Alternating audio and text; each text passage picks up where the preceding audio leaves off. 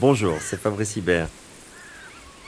Vous écoutez Les Voix de la Vallée, une émission diffusée chaque semaine dans le cadre de l'exposition La Vallée que j'ai réalisée à la Fondation Cartier, présentée du 8 décembre 2022 au 30 avril 2023.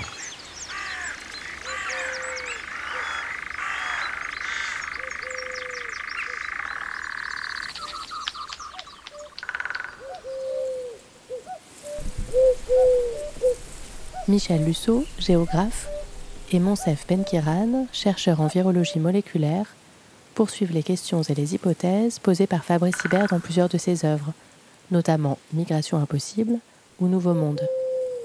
Ils échangent autour de la question des circulations du vivant dans un monde globalisé, des migrations impossibles et des pandémies.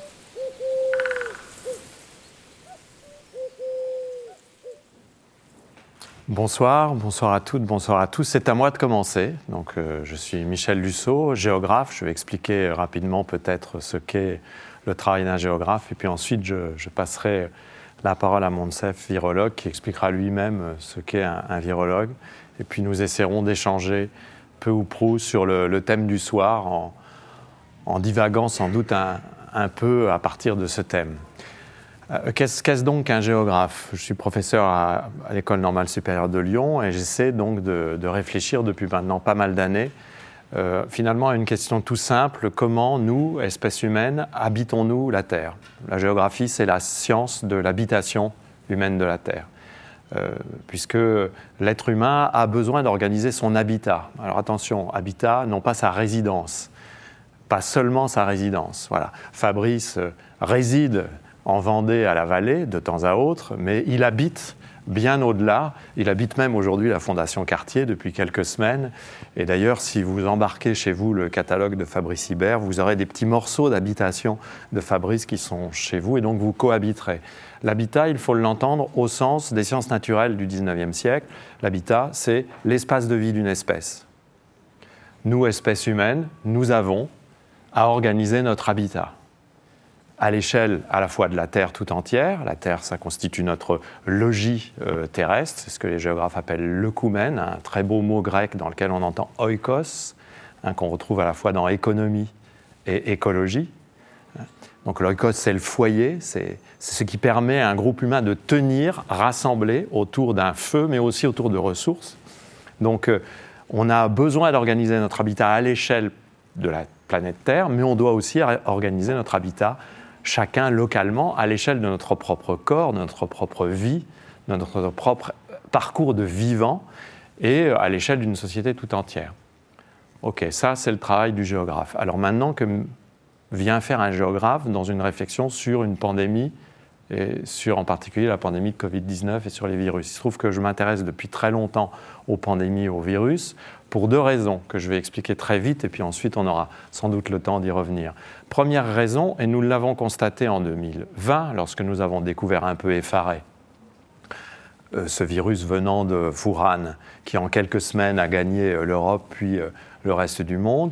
Nous avons découvert quelque chose que nous, êtres humains, notamment êtres humains modernes, nous essayons à toute force d'éviter, c'est que lorsque nous habitons, nous sommes obligés de cohabiter avec d'autres vivants ou avec d'autres entités étranges, parce que le virus est une entité étrange, mais ça, mon c'est beaucoup plus que moi là-dessus. Nous sommes obligés de cohabiter avec ces vivants. Il se trouve que ces vivants, nous avons été amenés par l'histoire de la modernité à les considérer comme exclusivement à notre service. Hein, nous en avons fait des entités serves. Nous pouvons les ployer à nos volontés. Nous pouvons en faire ce que nous voulons. En tout cas, le croyons-nous. Ah, l'intérêt d'une pandémie, c'est que là, le vivant fait retour. Et il fait retour d'une manière peu confortable. Il se rappelle à notre bon souvenir en disant Oula, le vivant est là. Vous ne pouvez pas faire comme si ça n'existait pas. Donc c'est très intéressant de regarder une pandémie comme un moment d'expérience individuelle ou collective où on se repose la question de notre rapport à ce vivant dans ce que le vivant a d'irréductible à notre volonté de le plier à notre désir. Donc là, il y a quelque chose de tout à fait fascinant. Et puis la deuxième chose fascinante dans la pandémie pour un géographe, eh bien finalement, c'est assez simple à comprendre. De quoi a besoin d'un virus pour euh, s'épancher? Il a besoin d'un corps à partir duquel il va aller coloniser, pardon de le dire comme ça, un autre corps. et puis il ira ensuite dans d'autres corps. Et il va donc, ce virus, travailler dans l'espace qui est entre les êtres humains.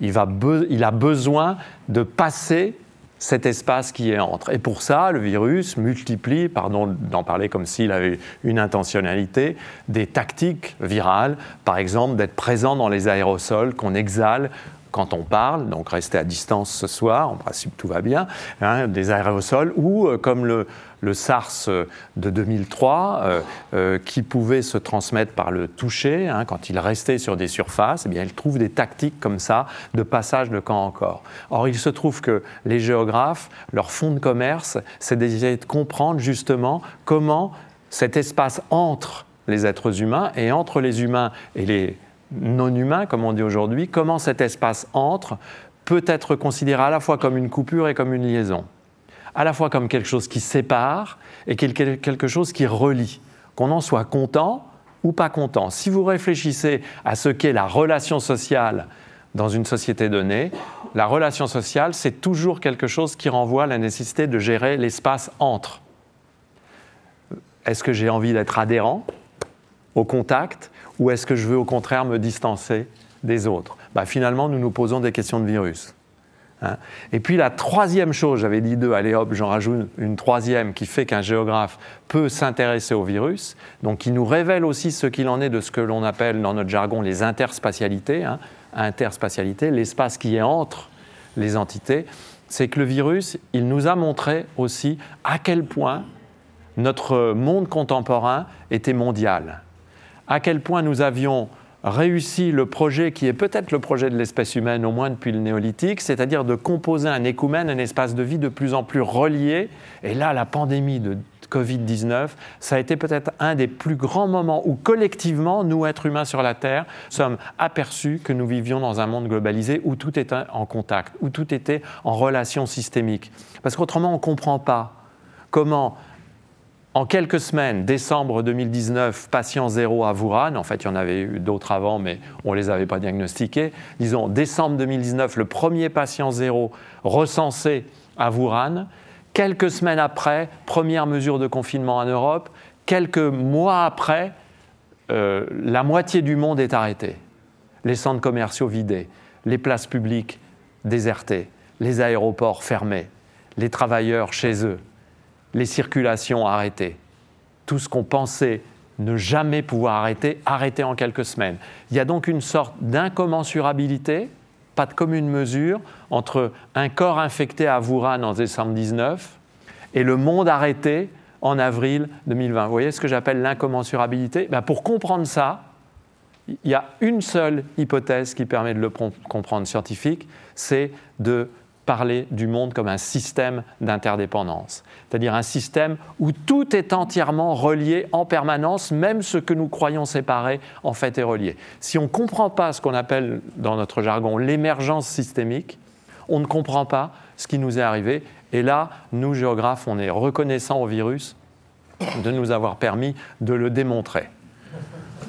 Superbe. Alors, je vais me présenter à mon tour. Donc, Mansef Benkiran, je suis chercheur au CNRS et je dirige une équipe, euh, l'équipe de virologie moléculaire à l'Institut de génétique humaine à Montpellier. Euh, donc moi, je m'intéresse depuis très très longtemps, depuis que j'ai commencé à faire la recherche, aux interactions, ce qu'on appelle les interactions hautes pathogènes. Euh, et donc comprendre un petit peu comment le virus va infecter une cellule et comment une cellule va répondre à, l'infection par, un virus.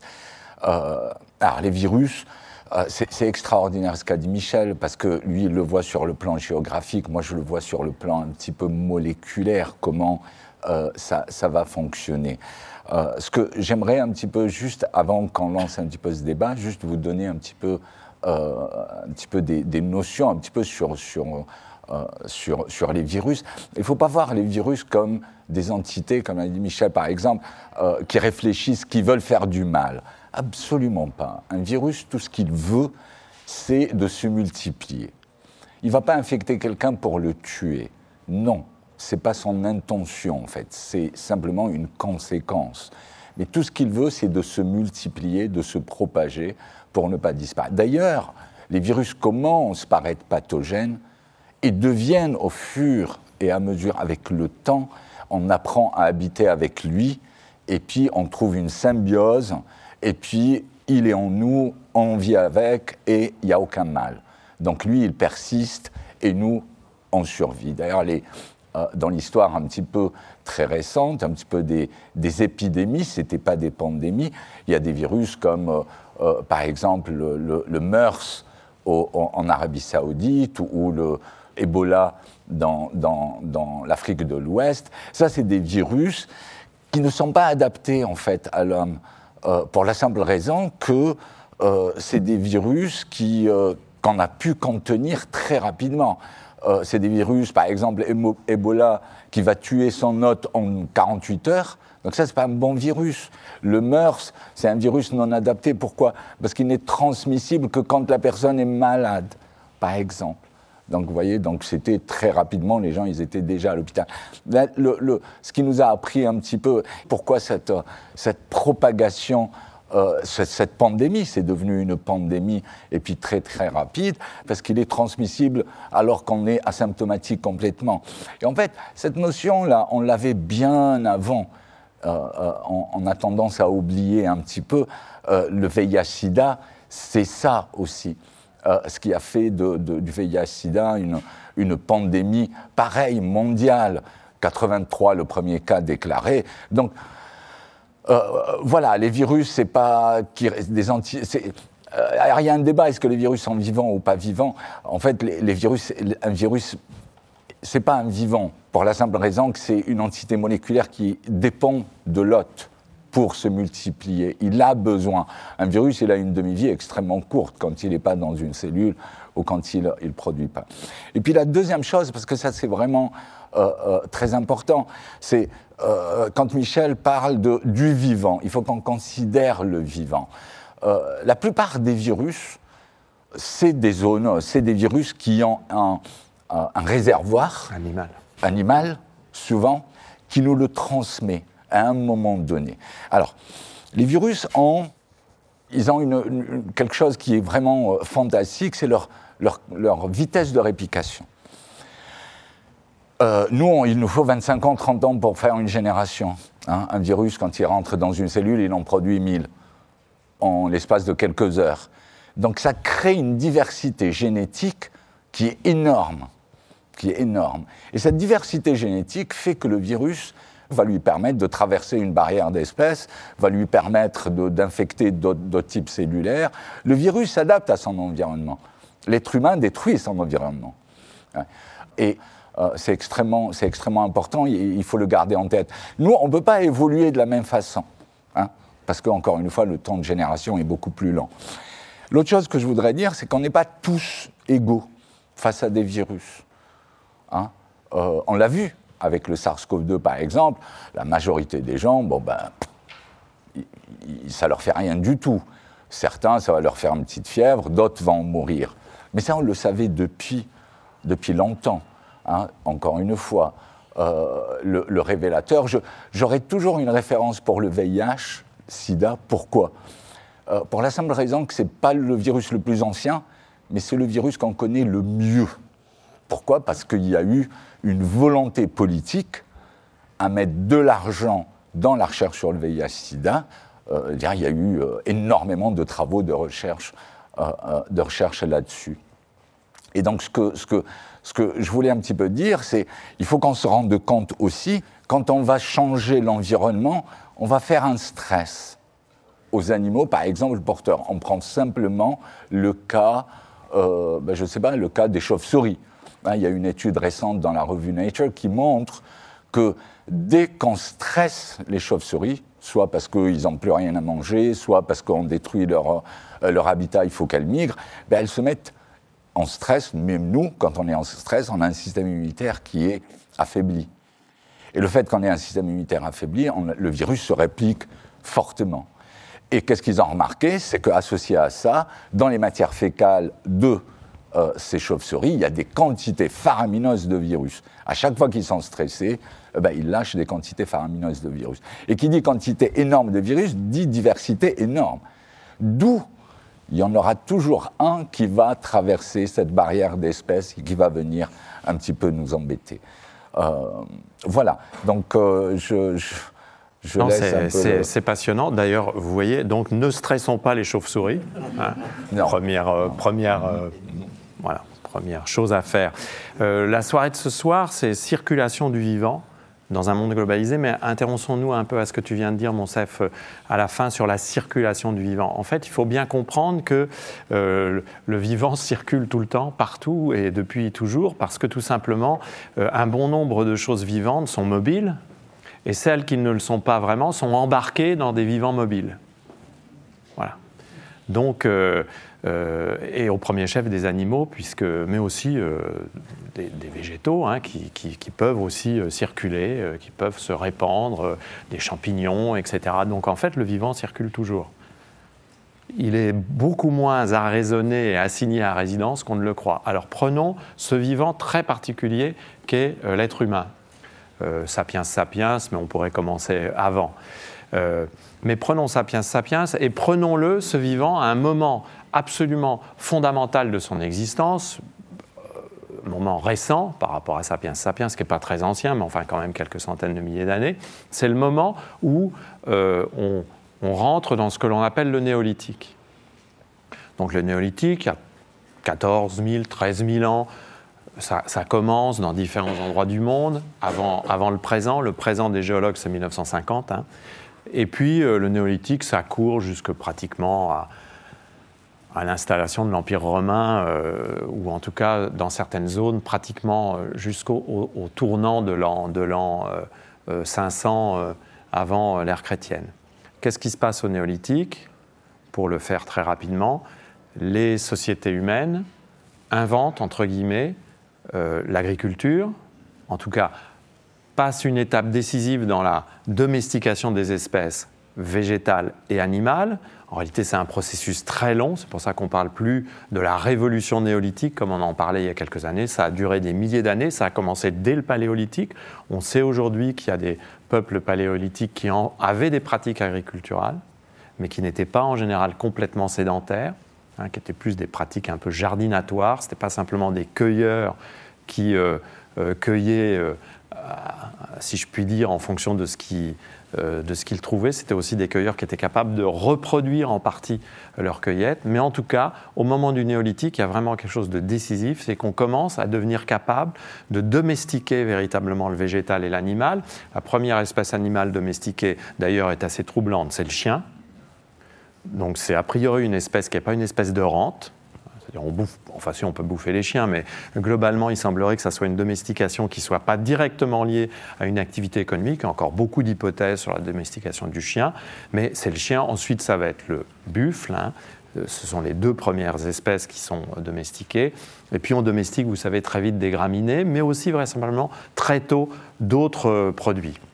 Qu'est-ce qui se passe avec cette domestication qui va s'accompagner de la sédentarisation? On peut reproduire sa nourriture, ses subsistances. Qu'est-ce qui se passe Monsef l'a très bien dit. On va complètement changer l'économie relationnelle entre le vivant et l'être humain, entre l'être humain et les restes, les autres vivants. On va complètement changer l'économie relationnelle.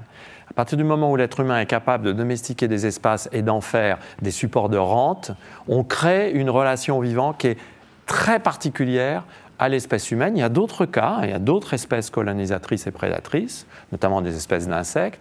Il y en a quelques-unes, mais il y en a assez peu à cette échelle-là, et qui sont capables en plus de lancer un processus d'organisation de leur habitat à partir duquel cet habitat étant organisé, l'espèce va coévoluer. Hein, l'être humain a ceci de particulier, c'est qu'il coévolue avec ces formes d'habitat, et assez rapidement, ça va finalement assez vite, même si la génération est lente, ça va assez vite. On change l'économie relationnelle entre le vivant et euh, le vivant humain. Et qu'est-ce qu'on commence tout de suite par changer? La circulation des virus, parce que les virus sont des zoonoses pour la plupart et viennent du monde animal. Donc dès qu'on change nos relations aux animaux, on change la circulation des virus. Tu as parlé du moustique. Bah, le moustique, c'est, enfin, il y a, ça fait à peu près une dizaine d'années qu'on voit le moustique tigre chez nous. Hein. Euh, le moustique tigre, c'est euh, euh, trois, trois, maladies mortelles chez l'homme, hein. trois virus, hein. c'est le Zika, chikungunya et la, la, dengue. Donc euh, voilà un petit peu changer l'habitat, changer un petit peu le, le je dirais tout, tout, tout l'écosystème un petit peu, et ça fait venir voilà des, des c'est le mouvement non seulement de, de, de l'être humain, mais le mouvement un petit peu de, tout ce de l'écosystème qui va faire que maintenant on va mettre en contact euh, soit des, des, choses qui n'auraient jamais dû l'être, et donc du coup on donne une possibilité un petit peu aussi à l'autre vivant. Le microscopique, on lui donne la possibilité de faire toujours cette, euh, euh, passer cette barrière, cette barrière d'espèces, et, hmm. et, donc créer un petit peu des, que ce soit des maladies ou, ou, des, choses comme ça. tu as parlé des chauves-souris tout à l'heure. Pourquoi les chauves-souris sont-elles tellement au centre de l'attention de tout le monde? Bah Parce que, en raison même euh, de la mondialisation que nous avons organisée depuis 5, 70 ans, qui est très largement une urbanisation généralisée de la planète, notamment en Chine. Je rappelle que la Chine était un pays massivement rural encore en 1980, ouverture des premières zones économiques spéciales début des années 80 par Deng Xiaoping, euh, un processus d'urbanisation absolument sans équivalent dans le monde et dans l'histoire. C'est complètement stupéfiant. En une génération, la Chine devient urbaine et devient d'ailleurs le pays de référence en matière d'urbanisation. L'urbanisation chinoise nous a tous changés. Euh, dans de très nombreux domaines. Hein. Je prends un exemple qui n'est pas un exemple dans le vivant. Il faut savoir que la Chine, jusqu'en 2019, euh, consommait les deux tiers ou les trois quarts du béton produit au monde en un an. Les trois quarts du béton mondial étaient consommés en Chine. Donc imaginez les flux que ça a créés à l'échelle chinoise, mais aussi à l'échelle planétaire. Donc l'urbanisation chinoise, c'est une urbanisation qui nous concerne. Elle a fabriqué notre monde. On l'a vu au moment de la pandémie. Qu'est-ce qui se passe en Chine comme partout en Asie? Eh bien, avec l'urbanisation qui a dévasté quand même assez largement les écosystèmes, hein, on, va s'éviter de faire euh, de, finasser. Hein. On a quand même assez largement laminé les écosystèmes.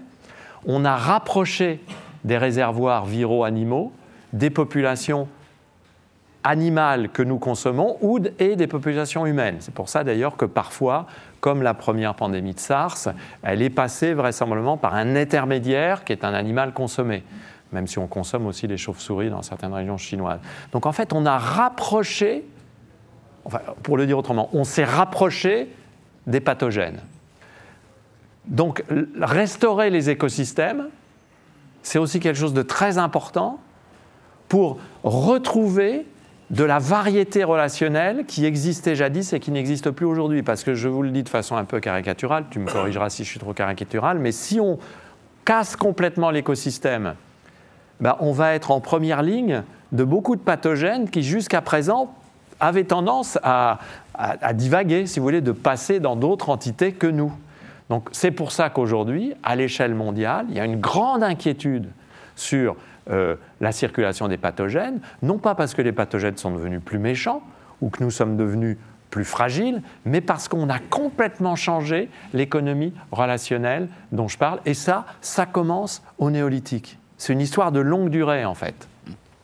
Et, quand on regarde un petit peu l'histoire des, des, pandémies, euh, avant la grippe espagnole, euh, ben, il se passait en un siècle à peu près euh, quatre, euh, quatre, pandémies par, par, siècle.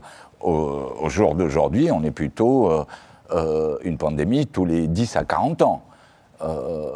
voilà, donc ça, ça, et ça, c'est vraiment, la, encore une fois, c'est l'urbanisation, c'est le changement un petit peu de. on vit dans une société qui est extrêmement dense, on est. Il y, a un exemple vraiment, et on a tendance à l'oublier. Vraiment, parce que c'est fou. Hein. Le VIH-Sida, ça fait pas si longtemps que ça. Ça fait pas si longtemps que ça, hein, les années 80, quoi. Et pourquoi le contact homme-singe? Parce que il braconnage, parce que euh, manger la viande de brousse. Euh, donc, plus on fait ça, plus on donne au virus une chance de passer. Honnêtement, quand je regarde l'œuvre qui est l'impossible, ouais, c'est vraiment, je, je, la trouve extraordinaire pour ça. Parce que vous avez l'impossible, il y a tous, tous ces blocages. Pour moi, ça, c'est la barrière d'espèce, par exemple. Mais à un moment donné, il y en a un qui va passer par, le, par ce, petit, euh, ce petit ruisseau-là, hein, euh, ce petit chemin-là. C'est vraiment ça.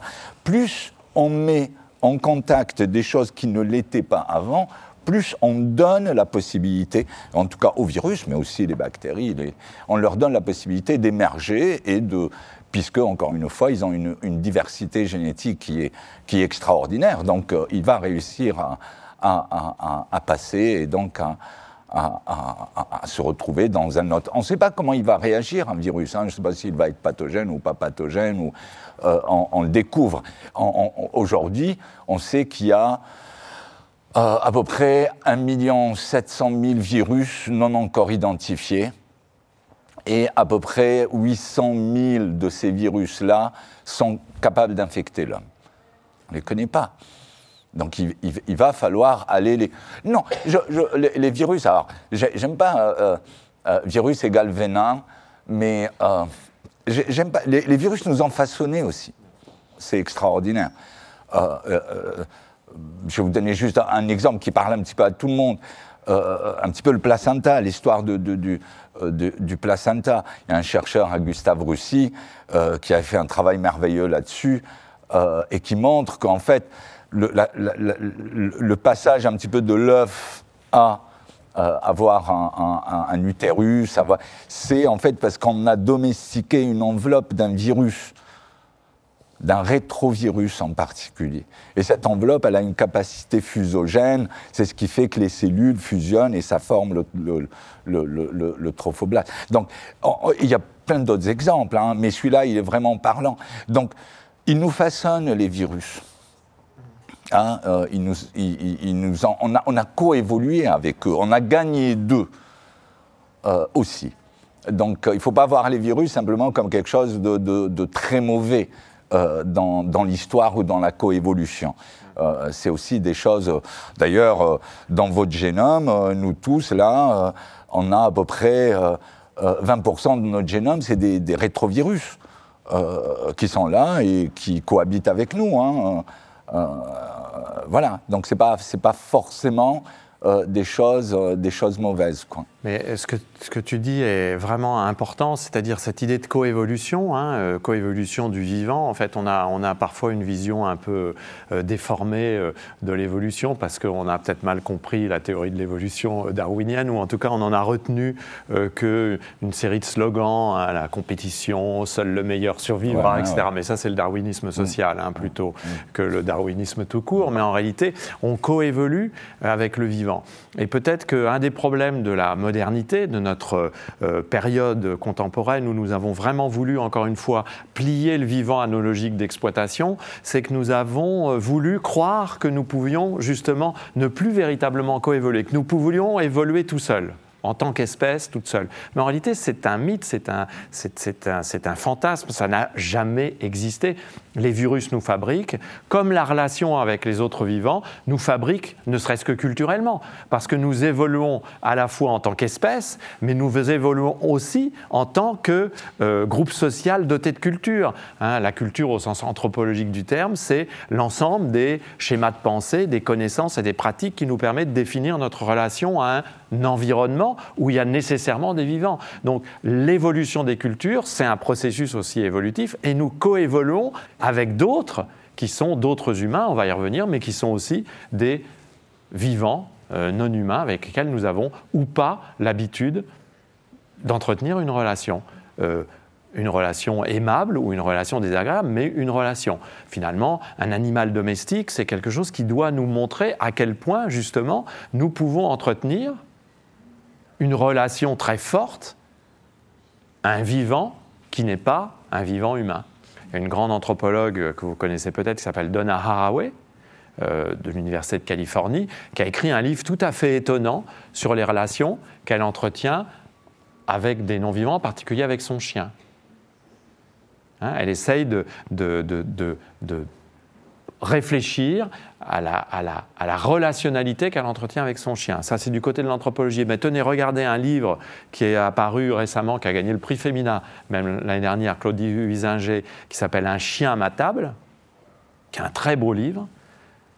C'est l'histoire de la relation entre un vieux couple vivant dans une forêt des Vosges, isolé, au cœur du vivant, et de leur relation avec une jeune chienne qui apparaît comme ça un soir chez eux. Et elle avait écrit avant un livre qui s'appelait Les Grands Cerfs, qui est un peu le même livre, mais sur une relation au cerf. Donc nous coévoluons aussi culturellement, affectivement, psycho-affectivement avec les vivants, et la modernité a eu tendance peut-être à nous couper de ça.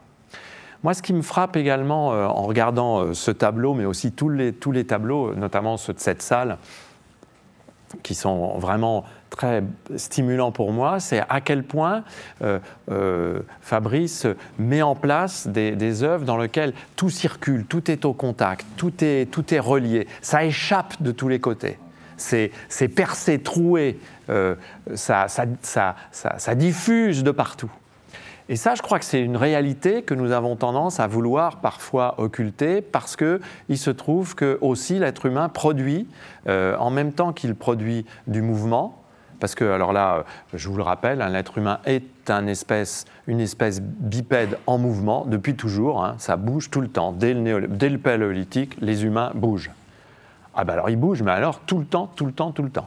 La différence, c'est que au néolithique, on pouvait faire quelques centaines de kilomètres, quelques milliers de kilomètres, s'installer à 500 ou 1000 kilomètres de sa première installation. Souvent, quand il y avait une pression de ressources, hein, on décalait les villages. Le problème, c'est que ça, mettait parfois une génération, deux générations, trois générations. C'était des mouvements relativement lents. Bon, aujourd'hui, évidemment, en, 12 heures euh, ou en 24 heures, vous faites le tour du monde. Mais donc, euh, il y a vraiment quelque chose de complètement différent. Donc, l'être humain est, une espèce mouvante, mobile, donc c'est aussi une espèce qui transporte depuis toujours plein de choses, du pathogène, de la graine, euh, de, la ressource, qu'emmène avec lui ses animaux, pour substituer le fait que lui ne peut pas bouger forcément, mais il va faire bouger autre chose, ça s'appelle l'écriture. Tous les signes qui vont servir à l'échange, L'écriture, on pense aujourd'hui que c'est assez largement lié à la nécessité d'assurer le mouvement et l'échange. Bah oui, ça, calme un peu, hein. c'est un peu plus prosaïque que de penser que c'est immédiatement une question cosmologique, c'est sans doute aussi un peu ça, mais c'est aussi fait pour cadrer l'échange. L'écriture a beaucoup à voir avec le milieu du commerce. Hein. mais ce que fait l'être humain aussi, et c'est ça qui est intéressant, c'est que parallèlement, et ça Fabrice tu le montres aussi dans l'étoile, c'est que l'être humain n'a de cesse que de construire des barrières, des murs des frontières. Voilà, c'est. Mais cloisonner, c'est pas la solution. Et ben voilà. Et, c'est très ah bah drôle parce que c'est un peu comme les, les pandémies en fait. C'est-à-dire qu'en fait, la vie humaine, c'est cette sorte de tension permanente entre le mouvement et le passage, le mouvement et l'arrêt, entre le passage et l'arrêt, entre ceux qui me permet de bouger et ce qui m'entrave. Si vous regardez bien l'histoire humaine, c'est assez marrant de faire une histoire humaine en, mettant comme ça en tension les mouvements et les arrêts. Les, lignes de flux et les lignes d'arrêt. Et dans l'étoile, je trouve qu'on les, retrouve bien, hein, ces, ces, lignes de flux et ces arrêts. Et puis il y a parfois des lignes verticales qui ne sont pas forcément des vrais arrêts, parce que dans une forêt, ça ne vous arrête pas parce que c'est en fait du vertical qui laisse passer. C'est, euh, moi, je voulais, je voulais, dire un, petit peu euh, ce, que, ce, que, ce, que, tu viens de dire, parce que par rapport au, aux, toiles de, et, le travail un petit peu de Fabrice, c'est vrai que ce qui est fascinant, c'est, cette, euh, il y a tout dans une toile. Il y a, tout il y a, qui se transforme, il y a tout il y a l'écosystème, il y a la transformation de l'écosystème, il y a, vraiment tout ce qu'il faut. Et je pense que vraiment, on a, intérêt à, voir le monde comme ça. Je, le pense sincèrement. Euh, pour s'en sortir, en fait, face à. Parce que des, épidémies, des pandémies, euh, il y en aura d'autres. Ça, ça, il ne faut pas, faut pas se leurrer. Euh, mais je pense que, euh, euh, d'ailleurs, j'ai vraiment envie, et ça serait bien si on peut discuter aussi un petit peu de ça, comment est-ce qu'il faudrait qu'on évolue? Vous savez, On, a les exemples. Hein. Vous prenez par rapport à, la, Covid, SARS-CoV-2, il y a des pays qui ont choisi de ne pas vacciner, mais de fermer leurs frontières. Est-ce que ça a été une bonne solution? Non. Prenez l'Australie, par exemple. L'Australie, ils ont dit ah, nous, on ne vaccine pas, non, on va fermer nos frontières. Est-ce qu'il est arrivé? Bien sûr qu'il est arrivé. Quelques semaines, quelques mois, euh, ça lui a pris. Mais ils ont été contaminés par, avec euh, SARS-CoV-2 était là, euh, et ils se sont mis, bien sûr, après, à vacciner un petit peu les gens. Donc, vraiment, quelle, solution, quelle pensée? On, on, peut avoir, quel monde, en fait, on devrait préparer pour être prêt un petit peu à euh, survivre à ce qui va nous arriver, quoi, en fait, et à vivre un petit peu avec. Je sais pas ce que tu en penses, Michel. Oui, c'est une, vraie question, et ce n'est pas simplement une question pour le virus ou pour les autres vivants, c'est aussi une question pour euh, euh, l'interrogation sur les, flux migratoires, les mouvements migratoires. Euh, vous avez peut-être vu dans Le Monde, euh, il y a euh, quelques jours, une table ronde, une tribune signée par 400 chercheurs et chercheuses spécialistes des questions migratoires, dont François Errand, professeur au Collège de France sur les questions de migration, qui s'insurgeaient contre une sorte d'air du temps en France et en Europe, consistant à grimper au rideau dès qu'on parle de mouvements migratoires et à considérer que la plus grande menace pour un pays comme le nôtre, ça serait euh, d'accepter euh, des flux migratoires qui seraient des flux de débordement qu'on ne pourrait pas maîtriser. Et, chiffre à l'appui, il montre à quel point d'ailleurs ça n'est pas vrai, y compris à l'échelle mondiale, et à quel point c'est peut-être aussi une conception erronée des dynamiques sociales, et peut-être une conception aussi erronée des dynamiques des écosystèmes et du vivant. Avouez que ça serait quand même paradoxal qu'on passe son temps euh, ici ailleurs à dire il faut retrouver de la relationnalité, nous humains, avec le vivant non humain, et que par ailleurs, on mette en place partout au monde des politiques totalement restrictives en matière de flux migratoires. C'est-à-dire les seuls vivants auxquels il ne faudrait pas se relier, ce seraient d'autres que nous, des alter égaux. Vous, trouverez pas. Enfin, moi, je trouve ça un peu paradoxal, hein, personnellement. Donc, euh, pour répondre à ta question, je pense qu'il faudrait véritablement accepter le, principe radical de considérer que toute habitation est une cohabitation. C'est-à-dire, en fait, accepter de vivre ce que j'appellerais une hospitalité généralisée. Alors l'hospitalité, ça, veut dire être capable de faire une place à ce qui vient en relation avec nous. Ça ne veut pas dire forcément lui donner euh, à cette, chose qui vient l'entièreté de ce qu'on est, mais ça veut dire que de toute façon, se protéger est une illusion. En tout cas, se protéger ne passe pas par la fermeture. Se protéger passera par une attention à ce que la relation peut provoquer, y compris de problématiques. Et ça, c'est quelque chose qui a été très travaillé par euh, euh, des euh, personnes qui ont notamment réfléchi au VIH, parce que le sida, c'est vraiment une épidémie euh, fondamentale en termes de connaissances scientifiques, dans de très nombreuses disciplines. C'est autour du sida que la géographie euh, conçoit son premier modèle de diffusion d'une grande pandémie à l'échelle mondiale. Mais c'est aussi euh, une expérience individuelle et sociale qui a fait énormément progresser la réflexion sur qu'est-ce que faire face à une pandémie, qu'est-ce que c'est soigner, qu'est-ce que c'est que soigner avec les malades et pas contre les malades? Voyez, c'est une, pandémie vraiment absolument fondamentale pour nous, êtres humains. On devrait apprendre du sida beaucoup plus que ce qu'on a voulu apprendre. Et d'ailleurs, la pandémie de Covid-19 montre qu'on n'a pas appris assez. Donc, en fait, ce que nous devrions arriver à faire, c'est de comprendre comment cette relation est imparable, être hospitalier à cette relation autant que faire se peut, et donc, ce qu'il faut faire n'est pas se, se remparer, mais, euh, disent ces chercheurs, notamment qui s'appelle Andrew Lakoff, qui est professeur à UCLA aux États-Unis, il faut développer ce qu'il appelle de preparedness, la préparation. Ce qui est important, c'est la préparation. C'est-à-dire être capable d'anticiper ce qu'une relation peut produire. Et c'est très joli cette idée de préparation, parce que la préparation, c'est quelque chose qui nous renvoie aussi à la manière dont nous gérons la temporalité, dont nous gérons notre relation au temps. Et ce que j'aime beaucoup dans les œuvres qu'on a sous les yeux, c'est que, je ne sais pas si l'artiste sera d'accord, c'est que comme c'est souvent des œuvres qui sont... Euh, il y a un petit film en bas hein, qui montre comment Iber est composé à partir d'une activité d'écriture. En fait, moi, je vois ces œuvres aussi toujours comme des œuvres narratives, au sens où c'est des œuvres dans lesquelles le temps est compris. La question du temps est dedans.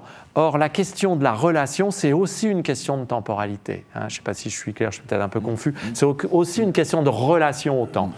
Alors, Michel, moi, ce que je, vois dans la relation, je vois aussi connaître.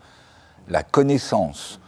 Euh, il va falloir qu'on connaisse un petit peu mieux le vivant, qu'on connaisse un petit peu mieux avec qui on, vit. Euh, je parle du, euh, du, macroscopique, mais aussi du microscopique. Euh, il faut qu'on soit un peu plus, euh, dire aujourd'hui, euh, les, projets, je veux dire, de, recherche sur les virus, il faut qu'ils soient un peu plus larges que ce qu'ils étaient avant. Maintenant, on parle de projets, je ne sais pas si vous avez entendu parler de ce mot, c'est One Health, c'est-à-dire ben, on va prendre l'homme dans son environnement et on va aller regarder un petit peu euh, de l'environnement jusqu'à l'être humain. Hein. Euh, comme, comme, on le disait au tout début, euh, tout ça, c'est des, la, plupart, c'est des zoonoses. Ça nous arrive un petit peu de, de, de, des animaux avec qui on, on, vit. Donc, il faut arrêter de penser aussi qu'il nous faut travailler que sur des maladies. Parce que quand une maladie est là, elle est déjà là. Hein. Elle fait le mal, un pasteur l'avait dit, il vaut mieux prévenir que guérir. Hein. Euh, donc, connaître ce vivant, le connaître mieux, aller l'explorer, le répertorier, aller le chercher. Et je veux dire, on, voit le changement climatique qui arrive, on voit, ce qui va nous arriver.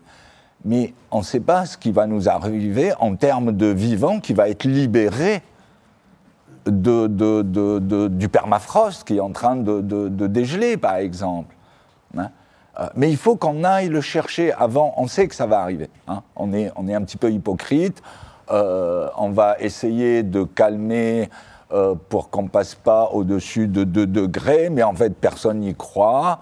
Et donc, on sait ce qui va nous arriver. Et je pense qu'il faut qu'on se prépare pour ça.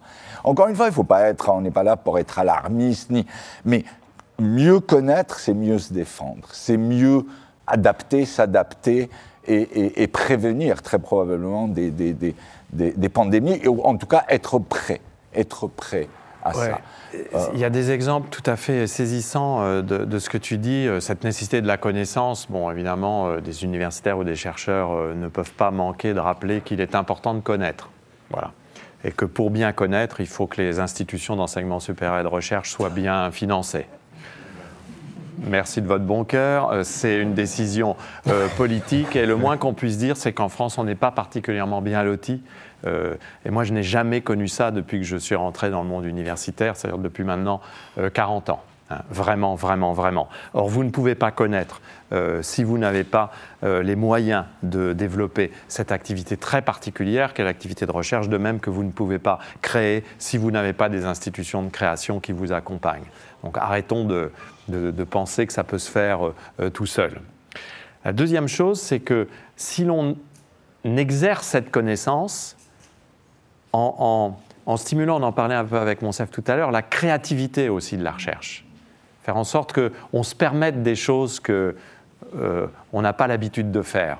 Par exemple, de discuter entre un virologue et un géographe. Eh bien, on arrive à des choses tout à fait étonnantes. Un anthropologue que j'aime beaucoup, Frédéric Keck, qui, a fait euh, sa thèse avec Philippe Descola au Collège, de France, est un spécialiste de l'anthropologie des virus, c'est-à-dire en fait de la relation des sociétés au virus. Et il a euh, euh, véritablement fait des travaux tout à fait étonnants euh, sur ce qu'il appelle les sentinelles des pandémies. En fait, il a fait du terrain en Asie, en particulier à Hong Kong et à Taïwan, post-SARS de 2003, et il a regardé comment ces, espaces qui, se sont définis comme des espaces en première ligne des grandes pandémies virales qui viendraient de Chine continentale, ce qui a été le cas pour le SARS.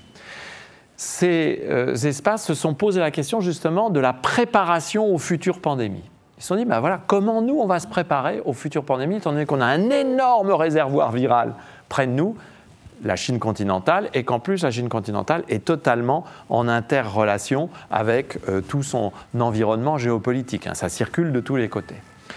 Et alors, ils ont développé toute une série de réflexions assez sidérantes, dans lesquelles ils ont décidé de mettre en place un réseau de sentinelles virales, justement pour être alertés de l'arrivée d'un possible virus avant même que les êtres humains ne soient touchés. Comment faire ça? Eh bien, ils se sont dit, ben, le meilleur moyen, c'est de travailler avec les oiseaux euh, migrateurs et avec des oiseaux, en particulier des oiseaux d'eau. C'est-à-dire travailler avec ces oiseaux pour qu'en observant ces oiseaux, donc ils ont mis en place des systèmes d'observation, d'ailleurs en travaillant avec les sociétés de chasse, autant qu'avec les sociétés ornithologiques, en observant ces oiseaux, on pourra voir si ces oiseaux sont malades avant que les élevages ne soient contaminés et que nous-mêmes nous soyons exposés à la contamination via l'élevage. Les oiseaux sauvages vont être les sentinelles des futures pandémies. Oh, Qu'est-ce que c'est intéressant Et ça renvoie à ce que tu disais. Comment est-ce qu'on a pu faire ça? Parce qu'on a eu des gens qui ont travaillé à la fois en virologue, en épidémiologiste, en, politologue, en anthropologue, pour savoir comment une société affrontait un virus, et qu'on s'est dit, tiens, on va peut-être pouvoir créer des systèmes de sentinelles, des systèmes de vigilance. De quoi avons-nous manqué Monsef, je pense que tu seras d'accord, mais tu peux le dire si tu ne l'es pas. De quoi avons-nous manqué collectivement, je ne parle pas des scientifiques, hein, de quoi avons-nous manqué pendant la période de pandémie, enfin juste au début de la pandémie, nous avons manqué de vigilance.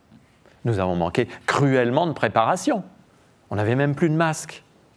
Vous vous rappelez, les masques, ça ne servait à rien. On a manqué totalement de vigilance parce qu'on ne s'est pas donné les instruments sentinelles qui nous permettaient de faire face à une pandémie brutale c'est important. C'est vraiment. Euh, encore une fois, moi, je me place du côté un peu. Euh, euh, de la virologie, encore une fois, je suis un virologiste moléculaire. Et, pour moi, d'aller, je, suis au courant un petit peu de, ces travaux, il y a d'autres euh, qui ont fait des travaux euh, similaires. On a fait des avancées technologiques qui sont énormes en termes de séquençage du génome, de séquençage de virus, de, tout ça. Et donc on peut, encore une fois, aller surveiller, prélever, répertorier, faire des arbres phylogénétiques, hein, comme tu en fais, Fabrice, pour aller à un moment donné se dire, suivre l'évolution de ces virus-là, et peut-être à un moment donné se dire, attention, ce virus, il se rapproche. Ou au moins, on a sa carte. Euh, au moins, euh, vous avez vu, la, science, franchement, moi, la leçon que j'ai pris un petit peu de, de, cette pandémie SARS-CoV-2, euh, et c'est pas parce que je suis scientifique que je, je, je dis ça, la science a joué son rôle là-dedans. Elle a joué clairement son rôle parce que les scientifiques ont été capables de repositionner une science qui a été faite pour autre chose, la repositionner sur le SARS-CoV-2, je parle du vaccin, hein, parce que la plupart des gens pensent que le vaccin a été fait en six mois. Absolument pas. C'est une recherche qui a commencé depuis euh, des, 30 euh, ans, 40 ans en arrière, depuis la découverte de, euh, l'ARN messager. Mais le scientifique a, ben voilà, ce vaccin-là, à base d'ARN, a été fait principalement les chercheurs qui le, développaient, c'était principalement pour traitement de cancer, absolument pas les maladies virales. Mais devant l'urgence, ils se sont repositionnés. Et c'est comme ça qu'on est arrivé. Et puis il y a eu l'expérience du VIH-Sida, toutes les plateformes technologiques étaient là, euh, beaucoup de choses étaient là. Et donc en six mois, on a, réussi à, à, trouver quelque chose. Euh, maintenant, est-ce que ça va être tout le temps le cas? Il ne faut pas jouer avec le feu. Je pense qu'il faut qu'on se mette au devant. Je pense qu'il faut surveiller notre environnement, mieux le connaître, juste, et qu'on arrête de dire ben, on ne travaille sur un virus que s'il est pathogène sur l'homme. c'est complètement débile parce qu'on ne sait pas ce qui va être pathogène chez l'homme demain. Donc vraiment être un petit peu plus ouvert. le nuage de Tchernobyl ne s'est pas arrêté à la frontière. Hein je ne sais pas combien, la plupart, euh, peut-être 80% des médicaments viennent de la biodiversité. Hein. Ce n'est pas, forcément de la chimie toujours. Hein. C'est euh, euh, c'est important. Donc je pense vraiment que la, la, solution, elle est plus dans la connaissance et dans l'éducation. Là aussi, c'est quelque chose qu'on a euh, il va falloir transmettre la science aux citoyens, il va falloir que le chercheur fasse cet effort-là, et, je pense que euh, ça a commencé, c'est vraiment transmettre et expliquer un petit peu euh, ce qu'on fait aux, citoyens, lui, lui donner euh, les raisons pour lesquelles on le fait, lui expliquer euh, qu'est-ce qu'on fait. Ce qui est, ce qui est intéressant dans, ce que nous venons de vivre avec cette pandémie, euh, qui n'est pas la première pandémie mondiale, on l'a dit, il y en a eu d'autres, mais qui est celle dont la cinétique a été la plus spectaculaire. Là, en quelques, en quelques mois, véritablement, presque tout le monde a été concerné. Et en, deux ans, aucun pays n'a été à l'abri de la circulation. Et on a bien vu à quel point même l'idéal de zéro Covid de certains pays était complètement battu en prêche, tout simplement par la réalité des circulations. Euh, la Chine, euh, qui est un pays, euh, comme vous le savez, très administré, n'est-ce pas, et qui n'est pas complètement non plus démocratique, a mis en place une entreprise sans équivalent à cette échelle-là de confinement, de, de, fermeture, de contrôle absolu des circulations. Des gens sont restés des semaines, des mois, on leur apportait même la nourriture chez eux, ils n'avaient absolument pas le droit de sortir de chez eux, et malgré tout, au bout de deux ans, euh, le, virus circulait et finalement le gouvernement chinois a changé complètement sa tactique. je trouve que c'est assez fort comme idée aussi, que nous ne nous protégerons pas des circulations. Et d'ailleurs, il ne faut pas tellement s'en protéger, mais plutôt, plutôt se les concilier, s'ajuster à ce monde relationnel et à ce monde de circulation. Et ça vaut pour les virus, pour les bactéries, pour les vivants, mais ça doit aussi valoir, me semble-t-il, pour les relations interhumaines. Euh, euh, vouloir croire qu'on peut fermer l'Europe forteresse, c'est s'exposer à ce qu'il y ait des dizaines de milliers de cadavres au fond de la Méditerranée au bout de plusieurs années d'Europe forteresse. Voilà, c'est ça que nous produisons en voulant croire que nous pouvons contrôler des flux, en l'occurrence ici des flux humains. Ne vaudrait-il pas mieux plutôt réfléchir à cette mobilité généralisée, à ces circulations généralisées, comprendre ce que ça nous apporte, ce que ça nécessite pour nous en tant qu'organisation sociale et politique, et finalement s'ajuster, se concilier. Hein. Je pense que c'est un projet politique et un projet éthique euh, plus mobilisateur que de construire des murailles. clairement, clairement, ça, ça, oui, oui, et, surtout, euh, euh, je vois, la santé publique ne doit pas être un outil de, géopolitique, de politique. Euh, on ne joue pas avec la santé publique.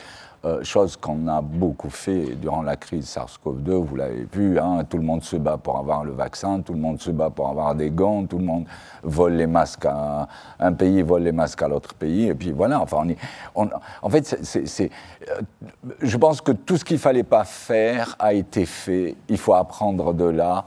Et, euh, et, avancer. Fabrice, tu voulais dire quelque chose Oui, je voulais demander, est-ce, qu'un virus, est-ce qu'il il y a un exemple d'un virus qui a transformé la géographie du monde? Alors, il y a de nombreux exemples de pathogènes qui ont transformé momentanément la géographie d'espaces entiers, euh, dès les premières très grandes pandémies qui sont repérées par les archéologues pendant l'Antiquité. Mais euh, prenons euh, ce qui n'est pas un virus, prenons la peste noire, qui détruit un tiers de la population européenne.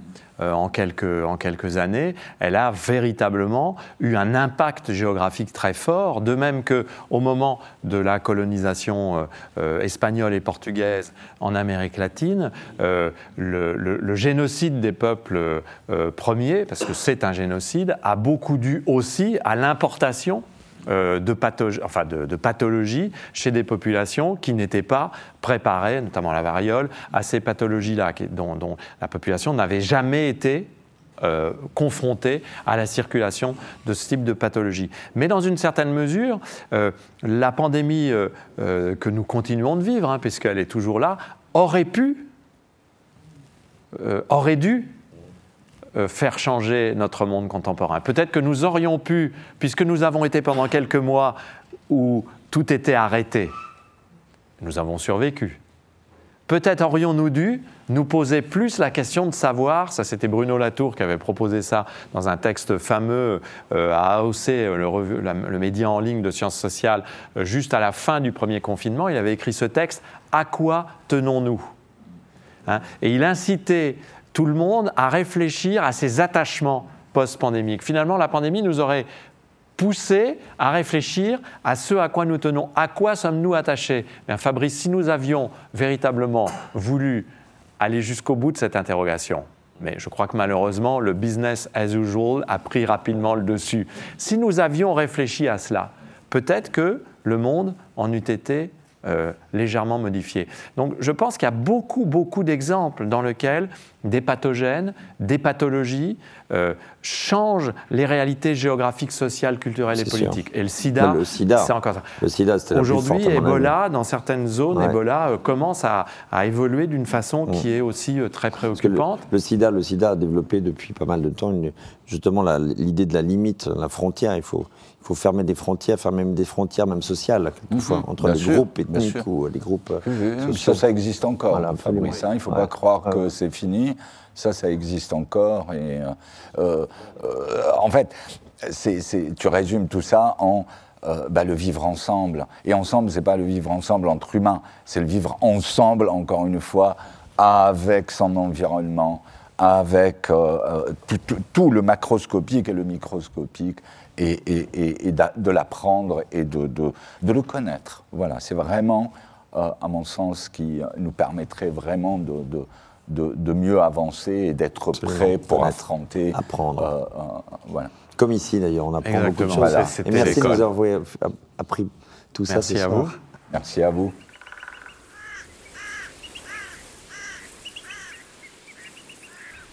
Les voix de la vallée une proposition de Fabrice Hibert, produite par la Fondation Cartier et réalisée en collaboration avec Du Radio, diffusée chaque semaine dans le cadre de l'exposition La Vallée, consacrée à la peinture de Fabrice Hibert, présentée du 8 décembre 2022 au 30 avril 2023.